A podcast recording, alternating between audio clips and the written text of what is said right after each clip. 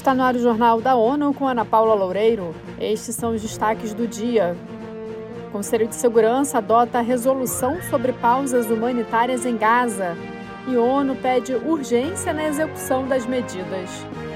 Projeto com satélites e algoritmos quer levar internet para mais escolas no Brasil.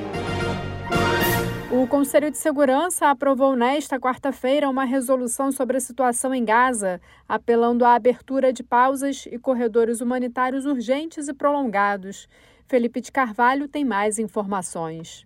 O documento passou com 12 votos favoráveis e abstenções da Rússia, do Reino Unido e dos Estados Unidos. O texto proposto por Malta defende ainda um acesso humanitário completo, rápido, seguro e desimpedido a áreas de Gaza. A resolução aborda a questão do cumprimento do direito internacional, nomeadamente a proteção dos civis, especialmente das crianças, e a libertação imediata e incondicional de todos os reféns detidos pelo Hamas e outros grupos, em particular os menores. Da ONU News em Nova York, Felipe de Carvalho.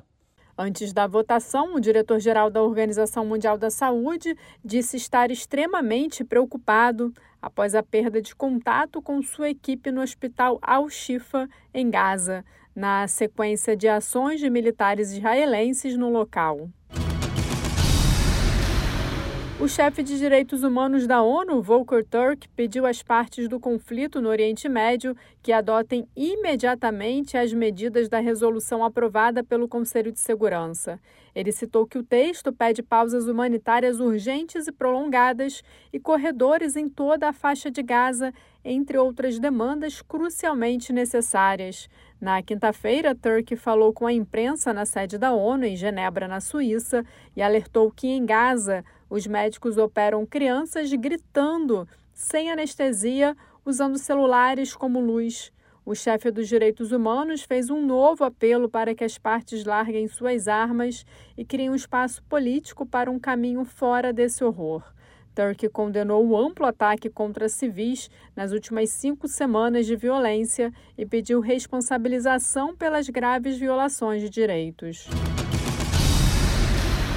O Brasil é um dos países que conta com o suporte da Giga, uma iniciativa global focada em acesso à internet nas escolas, criada pelo Unicef e pela União Internacional de Telecomunicações. De acordo com o Censo Nacional de 2022, o país tem aproximadamente 21.800 escolas sem internet.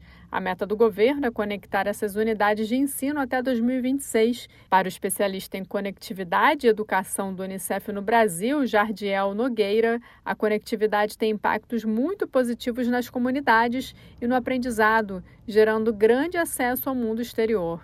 A internet tem esse poder de ampliar os horizontes, é, tanto dos professores quanto dos alunos, do ponto de vista das experiências educacionais que são possíveis a eles. Então, é, a gente tem projetos na ponta com comunidades quilombolas, comunidades indígenas, e a gente percebe que eles não perdem ali a essência do que eles haviam planejado pedagogicamente, mas eles são capazes, com a internet, de potencializar a, a intencionalidade pedagógica que eles têm para aquele ano letivo. Em uma segunda fase do projeto, a GEGA vai testar uma série de ferramentas no Brasil para ajudar diretores e secretarias de educação a fazer uma melhor gestão e coordenação das políticas de conectividade que estão disponíveis.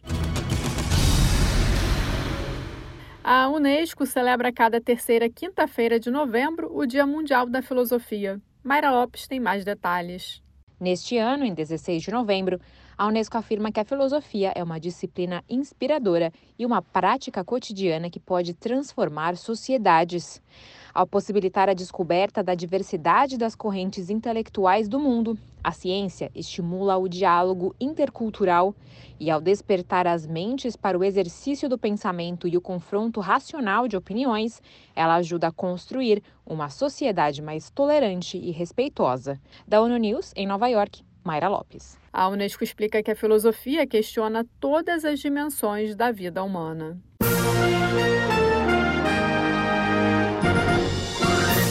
Este foi o Jornal da ONU. Mais informações na nossa página news.n.org/pt e nas nossas redes sociais.